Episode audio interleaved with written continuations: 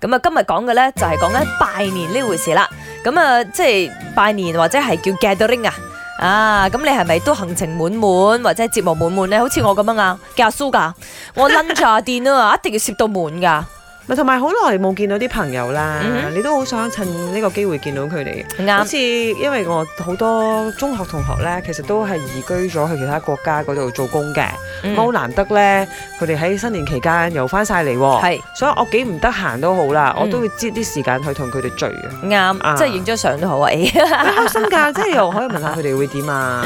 你 去係咗呢個啊，歐洲之後有冇揾呢個歐洲男朋 友啊？即係呢啲咁嘅對話其實好正㗎嘛。係 重重點就係緣分咧，真係需要製造嘅，有時候係㗎，係㗎。啊，你係㗎需要去赴約啦。嗯咁誒、呃所以今日問下大家，咦，喂你係真係行程滿滿，好似我哋咁樣好忙嘅，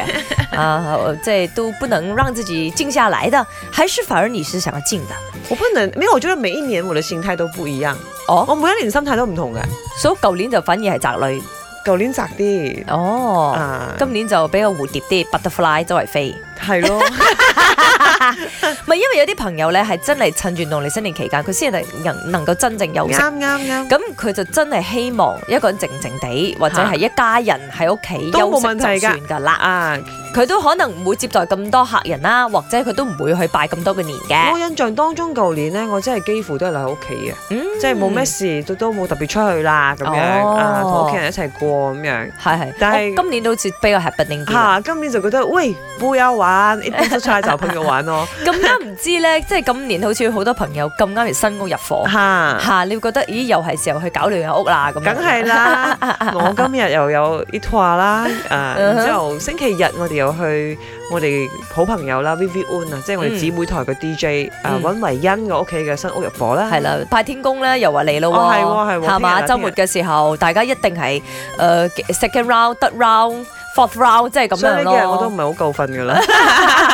呢個新年呢，我 schedule 係滿晒嘅，因為我哋係做 customer service，所以唔係每個人都請到假。今年我就冇請假，但係我哋嘅老細都算有啲人性，係俾我哋 work from home 嘅。所以我做完工一放工就要幫手屋企人煮過年飯啊！你都知所有親戚翻晒嚟，所以煮飯嘅量係要煮好多，煮飯煮到初四啦。咁啱我嘅休息係初四初五，但係因為屋企人就想去金馬倫揾我哋嘅親戚，因為大家都知啦，啲親戚嘅年紀有啲大，所以有得見就好見，所以兩日休息亦都係要載父母出去其他嘅埠啊或親戚拜年，所以我到今日為止平均每一日都係瞓四個鐘，所以真係過年係好攰㗎。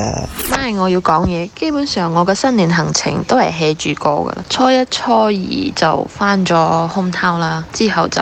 冇乜節目噶啦，等開工啦。